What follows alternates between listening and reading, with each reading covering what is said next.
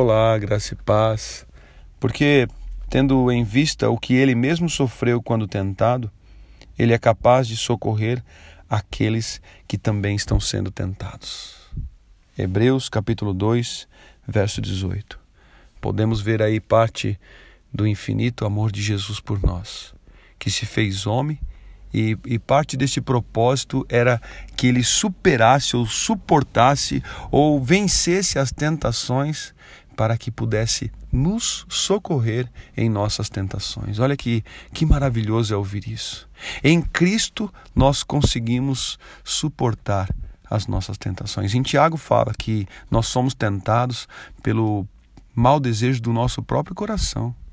Às vezes alimentamos tanto coisas é, imorais ou, ou coisas é, que nos corrompem, que a tentação que nós sofremos é baseado naquilo que, que está dentro de nós. E nós, uma vez eu ministrei sobre isso, uma série na, na nossa comunidade, sobre o ciclo da morte é deixar que essa tentação cresça e ela gere o pecado e o pecado gera morte. Você pode encontrar esse texto lá em Tiago, no capítulo 1. Mas nós precisamos entender que esse texto aqui coloca Jesus como sendo a saída para a nossa tentação.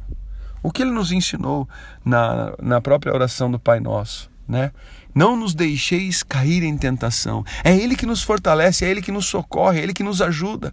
É o Senhor quem deve estar do nosso lado nos socorrendo quando somos tentados. A tentação é o início da nossa, da nossa destruição. Por isso é importante.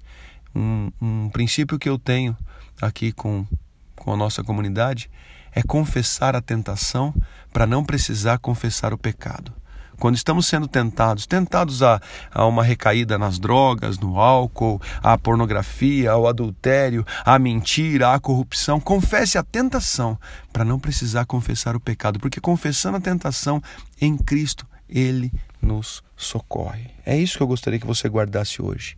O socorro do Senhor está presente já na tentação. Não entre nesse ciclo de morte. Busque o Senhor e viva um ciclo de vida e vida plena. Oro para que você entenda isso e desfrute das maravilhas de suas promessas. Eu sou o pastor Renato, da comunidade Cultura Real de Indaiatuba. Um grande abraço, tenha uma excelente semana e que Ele te abençoe, em nome de Jesus.